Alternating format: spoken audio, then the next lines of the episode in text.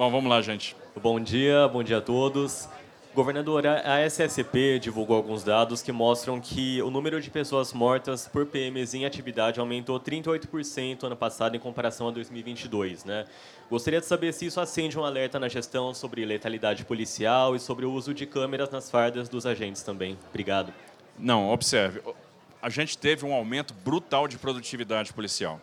Nós tivemos muitas operações contra o crime organizado e a gente tem que entender a crueldade do crime organizado. Vou dar um exemplo. Nós tivemos uma operação de Polícia Federal no Guarujá. E o que, que aconteceu? Um delegado de Polícia Federal foi recebido a tiro, recebeu um tiro na cabeça, ficou entre a vida e a morte. A gente enfrenta um crime que é muito cruel, né, que tem um poderio é, em termos de armamento muito grande. E nós estamos aumentando o enfrentamento. Basta ver os números, a quantidade de veículos recuperados, a quantidade de armas apreendidas, a quantidade de droga apreendida, mais de 260 toneladas de droga apreendida no ano passado. Olha, imagine, transforma isso em dinheiro e verifica qual é o tamanho do prejuízo que foi imposto ao crime organizado em função dessas ações. Confronto não interessa para nós, a gente não quer. Nós tivemos várias operações agora no início do ano com muitas pessoas presas. Isso significa o seguinte: é, que quando há abordagem, a pessoa se entrega, o criminoso se entrega, ele vai ser preso. Ele vai ter a sua integridade física garantida. Agora, nós não vamos admitir, por outro lado, agressão a policial, agressão a frações de polícia. E aí, a gente quer evitar o enfrentamento, mas se o enfrentamento ocorrer, a polícia vai enfrentar com o respaldo do governo do Estado. Então, nós não queremos, não vamos tolerar desvio de conduta de policial, isso é muito importante. Então, a, a, a, Secretaria de Segurança Pública, a Polícia Militar estão bem orientados. Os casos de desvio vão ser punidos severamente, para dar o exemplo. Não vamos tolerar desvio de conduta por parte policial. Agora, eles vão ter respaldo para atuar, como tem que ser questão das câmeras, a gente está estudando o melhor uso, de maneira que, como a gente vai ter um grande programa de monitoramento, que é o Muralha Paulista, como a gente integra isso no, Muralha Paulista, como a gente aproveita melhor o potencial desse equipamento que está com os policiais. Eu tenho certeza que se a gente chegar nessa equação, a gente vai conseguir é, é melhorar esse monitoramento que é feito hoje. E aí a, a polícia e a Secretaria de Segurança Pública nos orientará no caminho a seguir. Mas o que eu vejo é o seguinte, estamos produzindo, nós tivemos o menor índice de homicídio da história, tivemos redução da, da, da estatística de roubo, tivemos diminuição da estatística de latrocínio e vamos trabalhar muito, aumentando mais o efetivo, com Muralha Paulista, coordenando com os municípios para melhorar ainda mais né, é, é, é, esses números e, no final, para devolver segurança para o cidadão, porque a gente quer que o cidadão seguro. A gente quer que o cidadão se sinta seguro. Né? E, e uma coisa é a segurança, outra coisa é a sensação de segurança. E a gente quer atingir as duas coisas a segurança e a sensação de segurança. Vamos trabalhar para isso. Governador, o senhor citou a desapropriação de alguns locais para novas unidades, né, novos batalhões. Eu queria saber quando isso começa, se tem previsão de quantos, isso, quantos devem ser. E o senhor também citou no discurso a Alesp. Hoje é o retorno né, das atividades parlamentares. Queria saber do senhor, prioridades, tem prioridades na Alesp para a segurança esse ano? Obrigada. Olha, na verdade, nós estamos levantando as áreas que serão desapropriadas. Então vamos lá, por partes. Nós vamos ter um novo centro administrativo. Então todas as quadras que é, é, compõem lá o nosso centro administrativo terão declaração de utilidade pública visando desapropriação. Nós teremos é, um equipamento que vai ser anexo ao Palácio Campos Elíseos.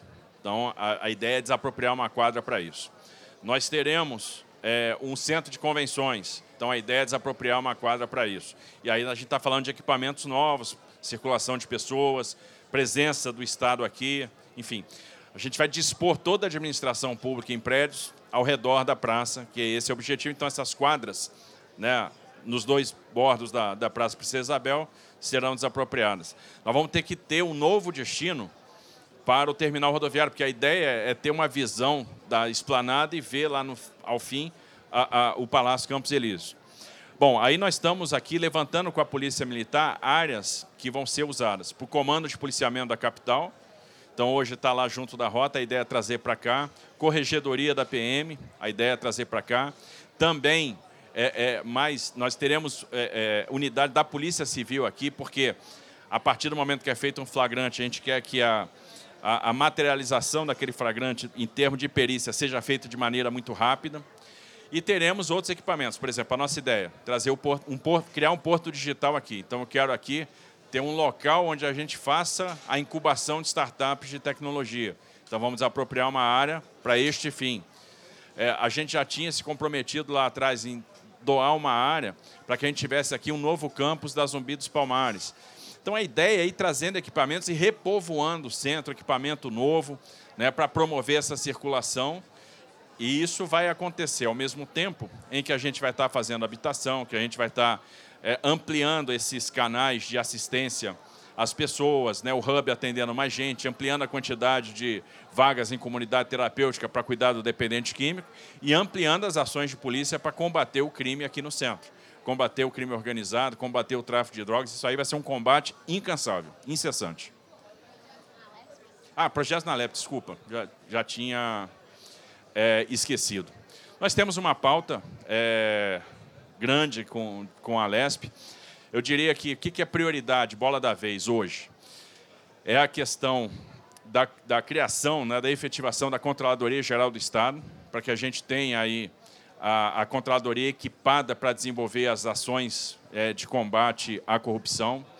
Nós temos a equação da questão da Polícia Penal, né? Ano passado, nós aprovamos a mudança constitucional do ICMS verde. A gente agora quer operacionalizar esse ICMS verde, tem que fazer isso por meio de um projeto de lei. Vamos mandar no início da, do ano também o PL das escolas cívico-militares, para a gente ampliar a quantidade de escolas cívico-militares aqui no Estado.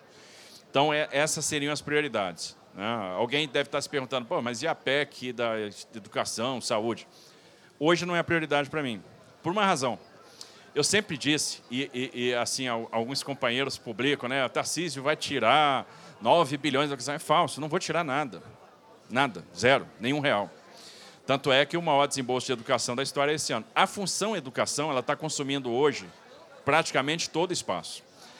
Então, no ano de receita mais baixa, e a gente ainda acha que vai ter alguma, re, alguma reverberação do ano passado, então acho que o cenário de receita melhora a partir de 2025, a PEC não tem eficácia nenhuma, porque como a gente não vai preservar a função educação, e a função educação consome quase todo o espaço, ela não serve. Essa PEC funciona como um seguro para, no ano de alta receita, eu não ser obrigado a inventar despesa na educação que eu não tenho necessidade. E aí, eventualmente, eu posso rocar para uma área que demanda, que é a área da saúde. Como esse cenário deve acontecer a partir do ano que vem, essa PEC é prioridade para o ano que vem, não é prioridade para esse ano. Porque esse ano ela seria ineficaz. Quanto eu rocaria da educação para a saúde? Nada, porque eu não tenho espaço para isso. Com o orçamento que nós temos, a função educação vai consumir todo o espaço, porque ela toca quase os 30% de hoje. A questão é, em relação a este orçamento, a questão é, se eu tiver uma elevação de receita e a gente vai preparar e vai tomar uma série de medidas administrativas para isso acontecer, porque nós vamos comprimir o custeio, eu vou extinguir órgão, eu vou extinguir é, agências, eu vou extinguir uma série de coisas, né, nós estamos fazendo prova de vida do servidor, eu vou agir muito no custeio, eu quero diminuir o tamanho do Estado. Eu quero um Estado que tenha mais capacidade para investir. E aí melhorar a performance na questão receita, eu preciso desse seguro, porque senão a gente vai ter que estar inventando despesas, às vezes, para aquilo que a gente não precisa. Ter essa flexibilidade é inteligente, e qualquer especialista de orçamento vai dizer isso. Agora, nós não vamos tirar dinheiro da educação, não vamos tirar dinheiro da universidade, como, é que foi, como foi dito. Ah, é 9,57% do ICMS, vai continuar sendo. Aí o pessoal fala, pô, mas vai mudar para o IBS. Beleza, você vai fazer um depara. De maneira que você tenha é, o mesmo recurso para dar o planejamento é, é, financeiro para as universidades. Então, nós não vamos mexer no que está dando certo. Nunca foi nosso objetivo fazer isso aqui. Governador, tinha uma expectativa de. Eu não sei que PEC está, isso já pode ser adiantado. É um curso específico de capacitação para os PMs que vão atuar aqui não sei, parece que até é remunerado, uma coisa específica assim. Sim. Essa é uma pergunta, e eu queria insistir um pouquinho na, na pergunta do Fernando. É, o ano passado, o, MP denunciou seis PMs só na rota por é, terem é, praticado homicídio e depois simulado confronto, segundo o Ministério Público. Queria saber como vai reduzir esse número nesse ano, especificamente na rota. Vamos lá, por partes então. O nosso objetivo para os policiais civis, militares e técnicos científicos que trabalham aqui na região central a gente vai realizar, começa esse mês de fevereiro, um curso de capacitação e especialização, que ele vai ter, ele vai ser interdisciplinar, vai contar com aulas de médicos, de assistentes sociais, como o governador frisou no discurso dele é, anterior, tem que ter um, uma energia, um trabalho interdisciplinar para a gente, de fato, dar uma solução para esse grave problema que se alastra por anos, que é coordenado pelo vice-governador Felício. Para isso, esse curso de capacitação é voltado para os policiais que atuam na área central. É um curso que já foi gravado por especialistas em todas as áreas. Os policiais vão se cadastrar nesse curso, são obrigados a cumprir a carga horária dele, e por um período de 12 meses, por uma resolução da Secretaria de Segurança Pública, a gente vai bonificar o policial que trabalha aqui que realizar o curso de capacitação. E ele é voltado cerca de R$ 1.200 por policial. É, é um estímulo a mais e não só um estímulo financeiro. O que há de melhor, a especialização multidisciplinar para o policial que atua na área central. É criado, vai ser criado através de uma resolução da própria secretaria, utilizando o fundo específico que é o FISP da própria secretaria. E sobre a, a, o indiciamento dos policiais é, da rota, foi o que eu falei numa coletiva na entrega de viaturas da Polícia Civil ano passado. Isso faz parte de todo o processo. A gente não tem problema nenhum. O que não vai acontecer da nossa parte, como infelizmente acontecia no passado, é fazer um pré-julgamento do, do, policial. Olha, disseram. Quantas vezes a gente não viu é, narrativas dizendo que olha, o policial tirou o bebê do colo e depois e não teve nos órgãos correcionais, Corregedoria da Polícia Militar, Corregedoria da Polícia Civil, sequer uma denúncia, uma, um, registro formal dizendo, olha, o meu parente, meu filho, meu amigo, meu vizinho, aconteceu. Não teve. Foram narrativas que foram criadas. E a gente ouve e as portas estão abertas para quem quiser formalizar qualquer tipo de denúncia. O crescimento de indiciamento, o indiciamento ele faz parte. Quando o Ministério Público tem alguma dúvida sobre qualquer tipo de ocorrência, ele oferece a denúncia. A Polícia Civil vai apresentar o relatório final do inquérito policial e aí vai caber à Justiça, no final das contas, nesses casos, se for homicídio, ao Tribunal do Júri, dizer se o policial é, é, foi culpado ou não, se houve alguma falha do policial. Até que o pro, todo trânsito julgado aconteça, a gente não pode e não deve fazer nenhum pré-julgamento da atividade daqueles policiais. Governador, duas perguntinhas aqui. Uma sobre segurança pública, a questão de que no dia 13 de janeiro um turista holandês foi assaltado na 25 de março, que é o maior comércio popular da cidade, que sai do país, né? Muita gente vai para lá, muita gente vem para visitar. Ele foi assaltado pela gangue da Correntinha, foi espancado, tem câmeras, imagens das câmeras de segurança. Por enquanto ninguém foi preso, esse caso aí não foi solucionado. Queria saber o que a segurança pública está fazendo, né, para auxiliar nessa investigação e também para tornar um lugar mais seguro para os turistas, que com certeza fazem movimentar a economia da cidade, são muito importantes para os moradores e também para os comerciantes. E uma perguntinha de saúde sobre o Comitê de Urgência contra a Dengue, que foi criado ontem, se já tem aí os primeiros passos, as primeiras medidas também. Eu vou falar da dengue, então, e depois eu passo para o Derrite falar sobre a investigação. Agora, só falando que, obviamente, a 25 de março está dentro do contexto de ações que a gente vai fazer no centro como um todo a gente sabe a importância para o turismo né, de compras e, e, a gente quer atacar justamente aquilo que tem muita relevância para o turismo, para que as pessoas voltem a se sentir seguras. Né? Então, também vai ser objeto das ações de monitoramento, de policiamento ostensivo, ações de revitalização. Então, a gente quer atuar muito né, nas áreas que são icônicas e importantes, né, para a gente quer a população mais segura. É, e aí depois eu passo para o Derrite para que ele fale da, da investigação deste crime. Ah, com relação ao Comitê de Operacional de Emergência, a gente vai articular com as prefeituras. Isso vai envolver a ação de agentes é, de vigilância para que a gente possa fazer o combate ao vetor.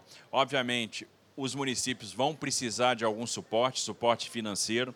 A gente está criando né, o incentivo de gestão municipal é, justamente para aumentar o repasse per capita para atenção básica para cada município.